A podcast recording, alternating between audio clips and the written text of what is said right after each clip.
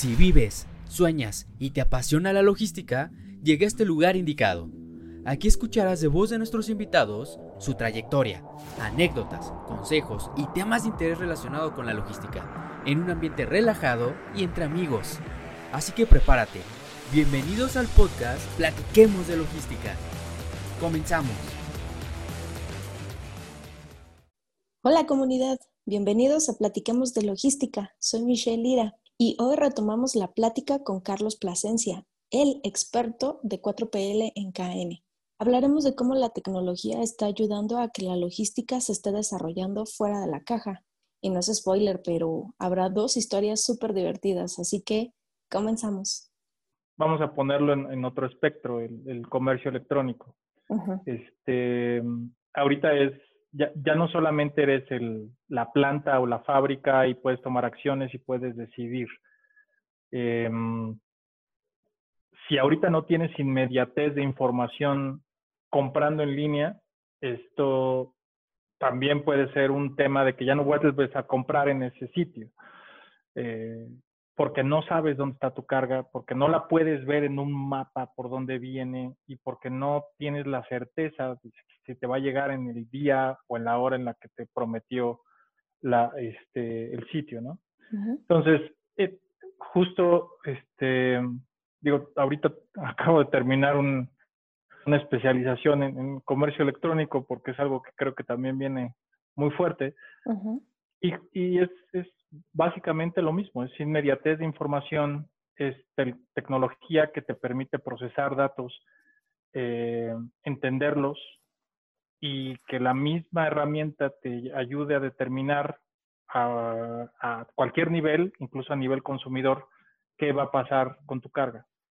Este, y es lo mismo, o sea, tú estás esperando un paquete el día de hoy, de repente te llega una notificación este, ¿qué, tienes, ¿qué quieres hacer? o sea, no, no puedo llegar, este, el COVID me impactó, este, no hay salidas, la siguiente salida es estimada a tal fecha y tu nuevo día de, entrega es tal. Si eres un cliente comprensivo, este, pues vas a decir, que todo, todo está detenido por el COVID, aduanas, aeropuertos, este, apenas se está reactivando, entonces, ok, pues digo, pero ya sabes. Y, y, debe de ser lo más acertado posible este, para que el cliente no se sienta engañado, oye, me dijiste que tal fecha y no es, ya llegó la fecha, ya pasó y no me has entregado nada. Exactamente lo mismo. Inmediatez de información para tomar una decisión. Y si, por ejemplo, este, digo, agarro, agarro un ejemplo que a mí me pasa. Compro mucho por, por internet, internet por lo mismo. Este, compré algo y de repente me llega una notificación una, un mensaje. Este, tu carga, este, la detectamos que venía dañada y la regresamos. ¿Quieres tu reembolso o quieres esperar tantos meses para que te pueda regresar? Te da la opción. Y entonces, pues bueno, dices, ok, este, tal vez no era para mí, que se quede allá, pero por lo menos ya sabes, no tienes que estar esperando. Imagínate esa inmediatez eh, cuando tienes una carga de un contenedor con material urgente, antes de que zarpe, tú ya te enteras que vas a tener un impacto desde que haces la programación del transporte y ya desde ese, desde un día antes de que vayas a entregarlo en puerto, sabes que va a haber una afectación. Llegas con tu cliente y le dices, compadre, va a haber un lo que sea y no vamos a llegar en el tiempo que tú quieres. Este, sé que tu carga es urgente, hay estas opciones, ¿qué quieres hacer?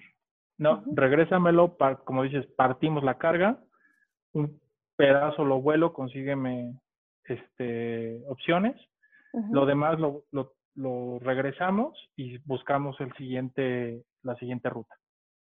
Entonces, pues estás tomando una decisión que no te impactó porque pudiste pues, no prever el futuro, pero este, tomar decisiones con base en lo que podía pasar. Claro. Está, está increíble esta, esta parte de, de la digitalización. Eh, sí, yo también creo que el e-commerce viene para, para todavía hacer todavía un boom mayor. Y a, a, mí me toca, por ejemplo, estar hablando mucho con agentes en China. Y Y ahorita eso es el tema que está en boga, ¿no? Todo el mundo está tratando de especializarse, de poder ser esta contraparte para todos estos gigantes del e-commerce, ¿no? Sobre todo estos de Alibaba y, Amazon y todos esos. Entonces, eh, sí, creo que, creo que estamos viendo solo el principio de este boom. Sí, y, y, y, y es que es, o sea, están años luz. O sea, le, apostaron hace 10 años a esto. Alguien tuvieron ese, esa visión, tres o cuatro hombres en el mundo y todos le apostaron a eso, le invirtieron a eso, buscaron las formas y ahorita son los líderes, son los que llevan la, la batuta. Este acabo de ver que ya Amazon va a querer va a entregar en drones, o sea, ya ya está en otro nivel. Y, y por ejemplo, no solo es el Internet of Things, también, o sea, el, Internet físico, em, ya los, los, conceptos estos de, digo, de los fulfillment centers de, de, Amazon, donde tú puedes pedir, si estás cerca de un fulfillment center, puedes pedir un helado. Y de hecho, en alguna conferencia lo escuché, este, que era un profesor, que les daba clases a sus alumnos y les dijo, hoy vamos a ver, vamos a hablar de e-commerce. Entonces que agarró su celular y dijo, ¿quién quiere helado? Ya levantaron las manos. ¿De qué sabor lo quieres? Ahí de tal, no, de ese no hay, tampoco te hablo. Este, ¿De qué? De fresa, sale de fresa.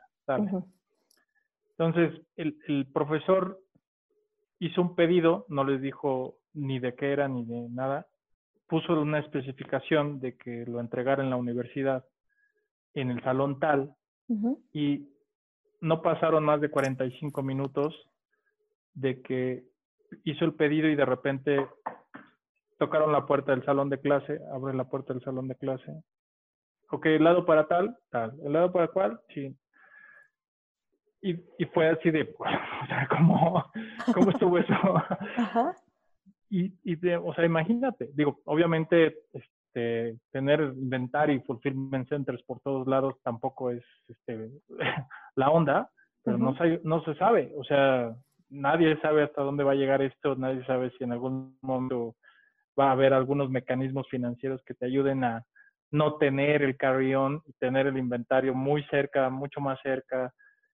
Este, y por ejemplo, este, qué, qué, inventario tener cerca, ¿no? Claro. Este, y todo eso, si no tienes herramientas que te ayudan a procesar qué se compró, con qué frecuencia, qué perfil tenían las personas, este, cómo, cuáles eran los intereses de esas personas para, para tener esos inventarios cerca y las mismas herramientas van calculando, oye, pues creo que te van a pedir un poquito más de esto este mes, porque creo que estas personas que viven en esta zona y que acaban de pedir, van a pedir un poco más. Entonces la misma herramienta empieza a hacer el push de todo ese inventario en un fulfillment center cerca y te ayuda a tener correctamente el inventario para que los tiempos de ejecución sean los menores.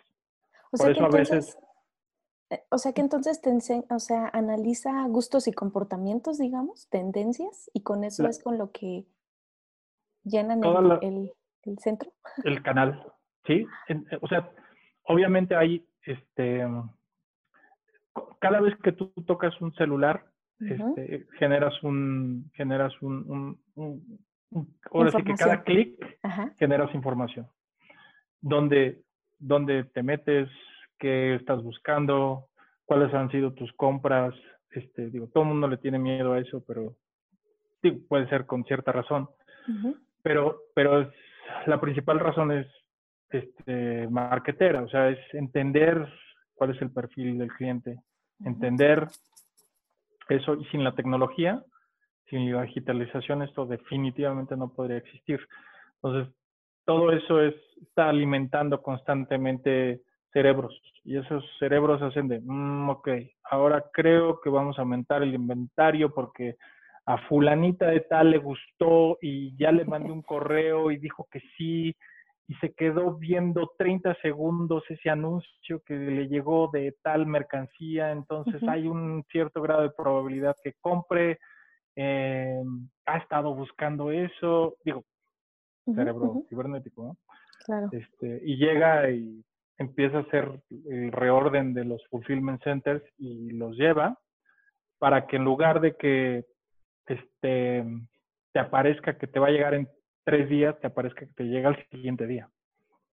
Eh, y pues, obviamente tú como consumidor, el hecho de que te llegue al siguiente día pues, es muy diferente a que te llegue en tres días, o que te llegue en una semana, o que te llegue en un mes. Entonces. porque aparte empiezan a poner eh, expectativas, ¿no? En la gente, expectativas de servicio, de decir, yo la, siguiente pregunta que te quería hacer era, eh, Amazon ahorita pues está avasallando con, con, todo esto, ¿no? Pero, por ejemplo, yo estaba escuchando que Mercado Libre abrió un almacén en Guadalajara. Y Mercado Libre para mí es como un poco más latinoamericano. ¿Tiene la misma posibilidad que Amazon o que Alibaba de crecer así? ¿O, crees que tiene ciertas desventajas? Si, si te acuerdas de Mercado Libre, de ahí su nombre era donde tú podías, e, estaba más basado en un eBay que en un Amazon. Eh, empezó a, donde tú podías comprar y vender cosas que tú ya no querías o que tú querías, pero estaban usadas y pero de buena calidad, ¿no? de hecho, creo que esos fueron mis primeros pininos en el e-commerce. No, me fue muy bien, este, pero, pero, pero, pero, lo que hicieron, este, y creo que fue una decisión correcta, cuando empezaron a ver que no era tanto el eBay, sino era más el tipo Amazon, empezaron a hacer sus, este, su sitio, este, sus marketplace. Entonces, no solo te permite a, Mercado Libre tener esa capacidad de poder vender tus cosas, ya te puedes meter con tu misma cuenta y empezar a encontrar ciertas cosas eh, como cualquier otro marketplace. Hicieron un brinco bastante inteligente, creo yo. No sé qué tanto, porque te digo, pues, este, empresa latinoamericana 100% este, está en todos los países latinos. Em, y definitivamente no sé qué tanto vaya a llegar a diferentes, o sea, a diferentes países o a diferentes geografías, pero de que es el top a nivel este, regional y que ahorita le está pegando fuerte a otros marketplaces importantes, sí, definitivamente Mercado Libre está haciendo las cosas muy bien. Porque aparte su promesa de marca está haciendo, te lo entrego al otro día. Al, siguiente día. Exactamente, entonces, sí, o sea, le, están apostando, pero digo, ya cuando te pones a, a pensar en todo lo que tuvo que pasar para que realmente se pudieran comprometer a eso, no es que de la noche a la mañana pudieran haberlo hecho, o sea, realmente tenían una masa crítica, le tuvieron que invertir muchísimo en tecnología para poder, poder entender los, el comportamiento del consumidor y poder tener un centro de servicios, un fulfillment center, donde pudieran tener ciertos inventarios para poder cumplir con su promesa de entrega. Y Solo así, o sea, solo así. Sí. te tengo otra pregunta. ¿Tú crees que realmente Uber va a llegar a ser esta competencia que todos tememos en el forwarding? ¿Realmente crees que vaya a darle batalla a los 3 PLs y a los 4 PLs o solo a los 3 PLs? en los últimos cinco años he escuchado del Uber ¿cómo se llama? Bueno, del, del, servicio de transporte de carga tipo de Uber. He escuchado de otras dos. Y no solo eso, he escuchado de empresas tipo Airbnb para almacenes. Ok. Em, entonces, sí creo que hay un muy buen mercado para ello. Este, mm, de hecho, a mí me tocó aprender un poquito sobre este tema de los Airbnb, pero quiero suponer que funciona lo mismo con el Uber. En el Uber tú tienes que certificar que tu driver, tu conductor está certificado, que no es borracho, que no es agresivo, que no tiene antecedentes penales, este, que el transporte está en buenas condiciones, que la caja A es A o A plus o dependiendo del grado que estés buscando eh, y que lo puedas demostrar, entonces que esté calificada, que esté revisada, que tenga sus mantenimientos, etcétera. Tiene sus sus restricciones, o sea, no puede entrar cualquier transportista. Y de alguna forma sirve para un cierto espacio del mercado. Em, tú, tú, puedes tener una negociación muy fuerte con un transportista que te tiene que cumplir un cierto nivel de servicio. Para la otra parte que no te cumple, tú necesitas tener ciertas alternativas puedes tener o un transportista secundario o otro, otros dos u otros tres, y siempre va a haber una pequeña capacidad que definitivamente ninguno va a tener para responderte. Entonces, cuando llegas a un Uber eh, cargo, eh, esos, tú necesitas mover una carga y ninguno de tus proveedores te pudo resolver. Porque con uno tienes una tarifa limitada y entonces no, no vas a cumplir con la llegada. Con los otros son extremadamente caros o no tienen disponibilidad y entonces tienes otra opción. Si tú alcanzas a tener eso en el Uber, este, alcanzas a llenar ese porcentaje para poder llegar al 100% este, la mayoría de las veces. Entonces, sí, sí hay un mercado, no tanto, porque definitivamente este, pues, tienen cierta desventaja con los que ya conocen el mercado, con los que tienen ciertas tarifas ya establecidas. Certificaciones. certificaciones ya de entrada, entonces mm, creo que todavía les falta. Y con las otras dos que conocí o que, con las que supe, realmente no les ha ido bien. Este, hay una eh, aplicación que lo que hace es de diferentes este, transportistas. No, no, no, es como un Uber, pero sí es un Uber. Lo que hace es, estas transportistas ponen, ponen oferta. O sea, ponen viajes, ponen capacidad de carga de diferentes tipos el transporte, ¿no? Eh, y los que hacen este, mm, los clientes se meten a esta aplicación, hacen una cotización del servicio y dicen, sí tengo disponibilidad, cuesta tanto. Entonces lo que hace es, pues, literal, este, recibo la notificación, recibo el servicio, pero tengo cargas, tengo transportistas certificados, tengo transportistas grandes que me están ofreciendo una tarifa específica por una ruta. Este, suele ser un poquito más barata que Uber. Eh, y eso es lo, justo lo que le está dando como que cierto beneficio, pero esta compañía no tiene transportes y pues esa es una de sus ventajas. Lo único que hace es tener una plataforma y tener oferta y demanda. Entonces, eso está interesante. Ahora, vámonos al lado del almacén. Em, a mí me tocó dos o tres veces este, por temporada alta.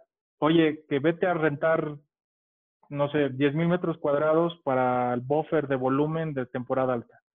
Y a los seis meses este, ya se acabó, entonces pues ve, reduciendo los metros cuadrados hasta que se acabe. Y era una vaina, o era un tema estar buscando cada año almacenes y después hacer el contrato y después que por tres meses no puedo, que por tres, cuatro meses tampoco, seis meses.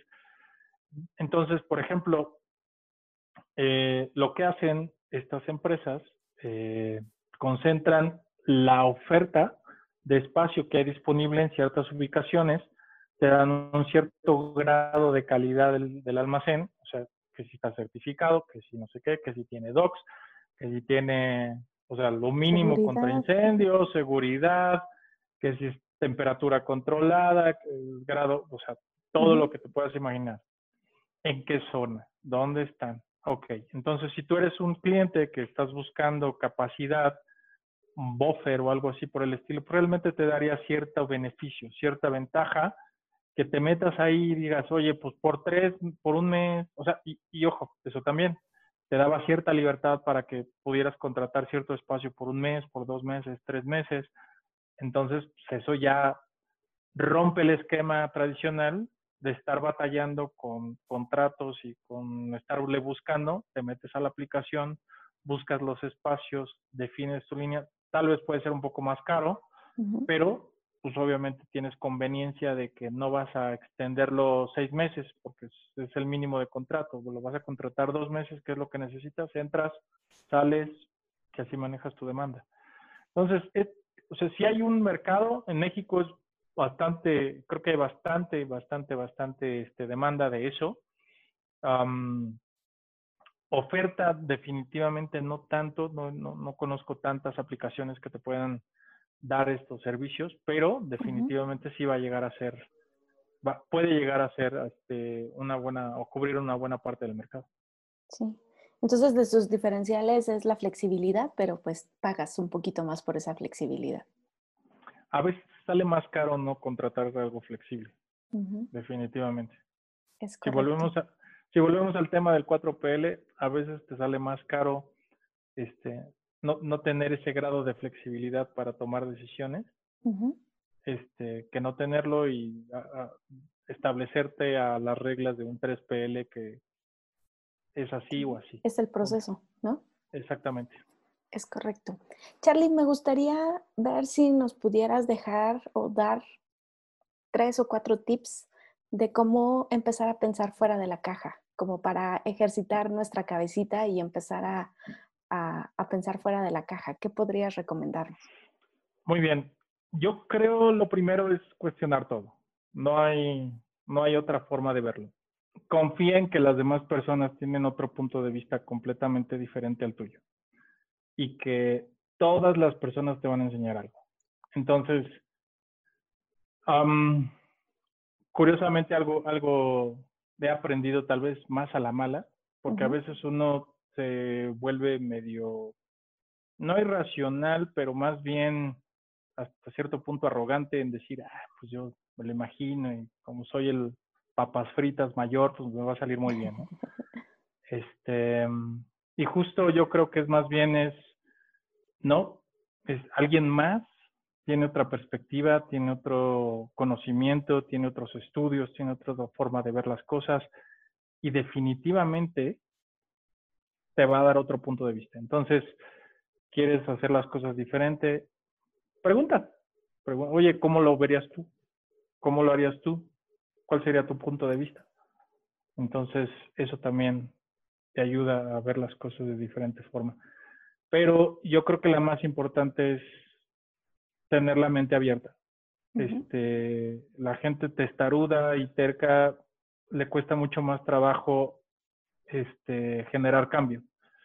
Entonces, si tú no estás dispuesto a recibir eh, ideas extraordinarias o ver las cosas de diferente forma porque así es el, la receta, de entrada no vas a poder hacer mucho. No lo vas a lograr. Y no vas a lograr salirte de esa caja, definitivamente. Definitivamente. Y todos tenemos que salir de la caja para, para crecer, para salir de nuestra zona de confort y encontrar nuevas, nuevas formas de hacer todo lo que podamos. O, o de recuperarte de cosas este, que te impactaron o de este, este, evolucionar. Eh, o sea, no, no solo es mejorar, sino recuperarte también. Interesante. Y, si lo ves, y si lo ves en perspectiva, esto no solamente aplica en el trabajo, aplica en todos lados. En todos lados, en todos lados.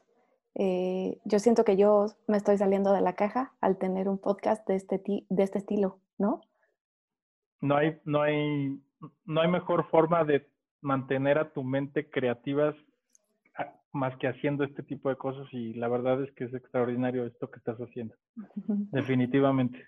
Sí, muchas gracias, porque cada semana yo aprendo tanto de todos ustedes. Pero bueno, Charlie, ¿alguna historia, anécdota chistosa o historia de terror que te haya pasado en la logística que nos pudieras compartir? Este, pues mira, pensé en varias, este, digo, la, primera, y digo, pudiera coincidir varias personas que han estado en la operación, este, todo el mundo te va a decir que todos los almacenes están embrujados. Ándale. y si no, la verdad es que no he estado en uno que realmente estaba embrujado. Pero justo en algún momento cuando me tocó llevar o ser responsable de, un almacén en la época de inventarios, será llegar a las 6 de la mañana y terminar a las 11, 12 de la noche o si no hasta el siguiente día. Entonces de repente estás en la conciliación, ya sabes que si el número, que si el número de parte, oye, ¿qué crees? Que aquí hay una diferencia, vete a checar el almacén. Entonces yo había escuchado una historia macabra de, de un niño que se aparecía. Este, y ahí vamos yo, ahí vamos, yo como jefe de almacén, tenía mi supervisor de inventario y ahí vamos, ¿no? ¿Dónde están? No, pues en tal lado. Este, ya no había luces, ya estaba todo oscuro, llevábamos nuestras lamparitas. No, no me preguntes por qué no prendimos la luz, este, tampoco lo entiendo todavía. Estábamos chavos, la única respuesta. Em, y digo, te soy honesto, la verdad es que yo no creo en esas cosas, creo que hay energías y todo eso, pero clarito los dos, si no hubiera sido que yo estaba acompañado, escuchamos a un chamaco brincando por encima de las tarimas, encima de los racks. Este, una risilla y como que pa, pa, pa, pa, y salimos corriendo.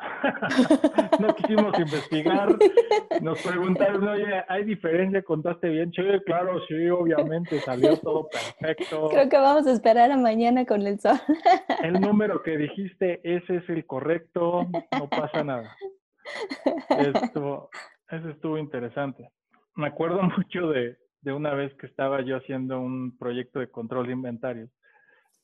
Em, y sabíamos, o sea, ya, ya alguien nos había dicho que estaba, había diferencias como que muy mínimas, muy, muy, muy poco detectables, que pudieran parecer como, ya sabes, ajustitos por ahí, que se fueron este, había historias de que se estaban sacando, que alguien estaba haciendo malo, malos movimientos. Eh, y me acuerdo, la entrada del almacén era un arco para detectar metal. Había un policía que, ya sabes, casi se hace con un, este, con unos plumeros. Ah, ok. Otro detector para ver si no traes. Y de salir es lo mismo, nada más es, te ven, abren, ven que no traes nada y sales, ¿no? Entonces, este, digo, no solamente detectamos específicamente cuánto era lo que se estaba saliendo, sino más bien lo que le dije en ese momento a la, a la gerente del almacén, le dije, el sistema de seguridad es muy precario, o sea, realmente esto no te va, o, sea, no, no te está dando suficiente como para poder este, echarte para atrás esto, ¿no? Entonces, lo que hice fue agarrar varias cosas del almacén y le dije, dije, voy a agarrar varias cosas del almacén, las voy a sacar, voy a tocar tu ventana, necesito que estés aquí, y me voy a volver a meter y voy a traerte todo esto. Entonces, dentro de la ropa me empecé en las botas, agarré lo que gustes, o sea, eran, eran cremas y cosméticos y varias cosas y empecé a o sea, me llené toda la ropa. Estaba un poco molesto, vamos a decirlo así. Era un poco incómodo. Ajá. Así salí con ¡Ah! chamarrón. El cuate este me, me echó las bendiciones, salí, este, le toco, le dije, voy a salir, ya estoy aquí afuera, ya me puedo subir a mi coche, regreso, me vuelven a revisar, me hacen este, la bendición. Pero la revisión súper por encimita. Súper por encimita, súper por encimita. Y, y, y, me acuerdo llegar y como que, no, como que no le cayó el 20 de lo que iba a hacer. Entonces yo llegué y casi, casi, y prácticamente me empecé a, a encuerar. O sea, yo en mi cabeza era... Ella me empezó a ver así con cara de qué estás haciendo en este momento en mi oficina, ¿por qué te estás empezando a encuerar? O sea, y yo, no, mira, ¿te acuerdas que te dije? Y, o sea, pero fue una cara impresionantemente chistosa de susto. porque no, no sabía qué estaba haciendo y empecé a sacar cosas y ya como que, ¿por qué traes cosas? Y ya le, ¿no te acuerdas qué íbamos a hacer? Y en ese momento le cayó el 20 y dijo, ah, ah, ok, ok. Y yo, no, no te emociones, no te emociones. saqué como cuatro mil pesos en producto. Le dije, acabo de salir, te toqué la ventana, ya con los productos en toda mi ropa y tu sistema de seguridad es una cochinada. ¿Quieres que se te siga perdiendo así? Tienes a, eran 250 empleados manejando el almacén. Wow. Multiplícalo. Cualquiera se puede salir con esta cantidad de, de, productos. Pero fue muy chistoso su cara y expresión cuando empecé a encuadrarme yo ahí con la chamarra y la camisa. Oye, te quiero preguntar, ¿qué has aprendido durante la, la pandemia? Ya me dijiste que e-commerce, pero ¿algo más? pues bueno, eh, obviamente los disruptores, eh, me he puesto a verme muchos puntos de lo que está sufriendo la, los clientes. Eh, este tema de no saber por dónde se les está yendo el dinero, el tema de urge que entregue, pero la planta de China está cerrada, ¿qué hago? Eh, entonces, digo, creo que hay muchas personas ahorita que no solamente están, digo, como hay gente que no tiene trabajo, hay gente que perdió mucho volumen, pero también, o sea, gente que tuvo que hacer recortes y que ahorita no tiene la capacidad para manejar una logística que se está reactivando, eh, que no tiene el conocimiento de cuáles son las mejores opciones que existen ahorita en el mercado. Entonces, eh, digo, me he puesto a, sí me he metido mucho a, este tema de entender qué pasa en la industria de consumo, qué pasa en la industria farma, qué pasa en, en, el auto, que pues, el auto se congeló completamente. Este, y apenas, apenas este, con Estados Unidos reactivando, pues ya más o menos empezó a mover la cosa, pero los que tenían guardaditos, los que tenían ahí un backup plan bien hecho y bien establecido, pues lo, lo, han logrado sobrellevar, pero hay quienes mm, o su backup plan era para incendios y para temblores, nunca pensaron en una disrupción de este tamaño, de esta magnitud, eh, como los que no tenían ni la menor idea de que esto podía pasar y nunca pensaron que esto, que tuvieran un plan de emergencia. Entonces, es, creo que hay mucha, en cuestiones logísticas hay mucha disrupción, definitivamente. Hay muchos clientes que están batallando muchísimo y ahorita, por ejemplo, el mercado eh, del transporte pues, a, a veces está caro, a veces está súper caro de un día para otro está subiendo, de un día para otro está bajando, no hay certidumbre. y digo, la verdad es que por cuestiones de, pues no solamente de este tema de e-commerce, sino también por el tema de, del 4PL y de cuestiones de mejora, pues, me, he metido a hacer o entender eso, ¿no? Precisamente para que los, para poder saber exactamente qué, en qué momento puedo yo llegar a ofrecer algo si tengo yo algo, y digo, hay muchas empresas, nosotros ya, ya tenemos también, este, como caen en nuestro eh, mecanismo de emergencia, por así decirlo, decirlo este, cómo podemos ayudar, y muchas empresas están haciendo lo mismo, o sea, están buscando apoyar a empresas para poder lograr recuperarse. Algunas grandes, como te digo, pues, tienen suficiente dinero, algunas medianas realmente les ha ido muy mal y algunas pequeñas están tenido que cerrar eh, entonces, pues realmente la situación no ha estado, no ha estado tan divertida definitivamente.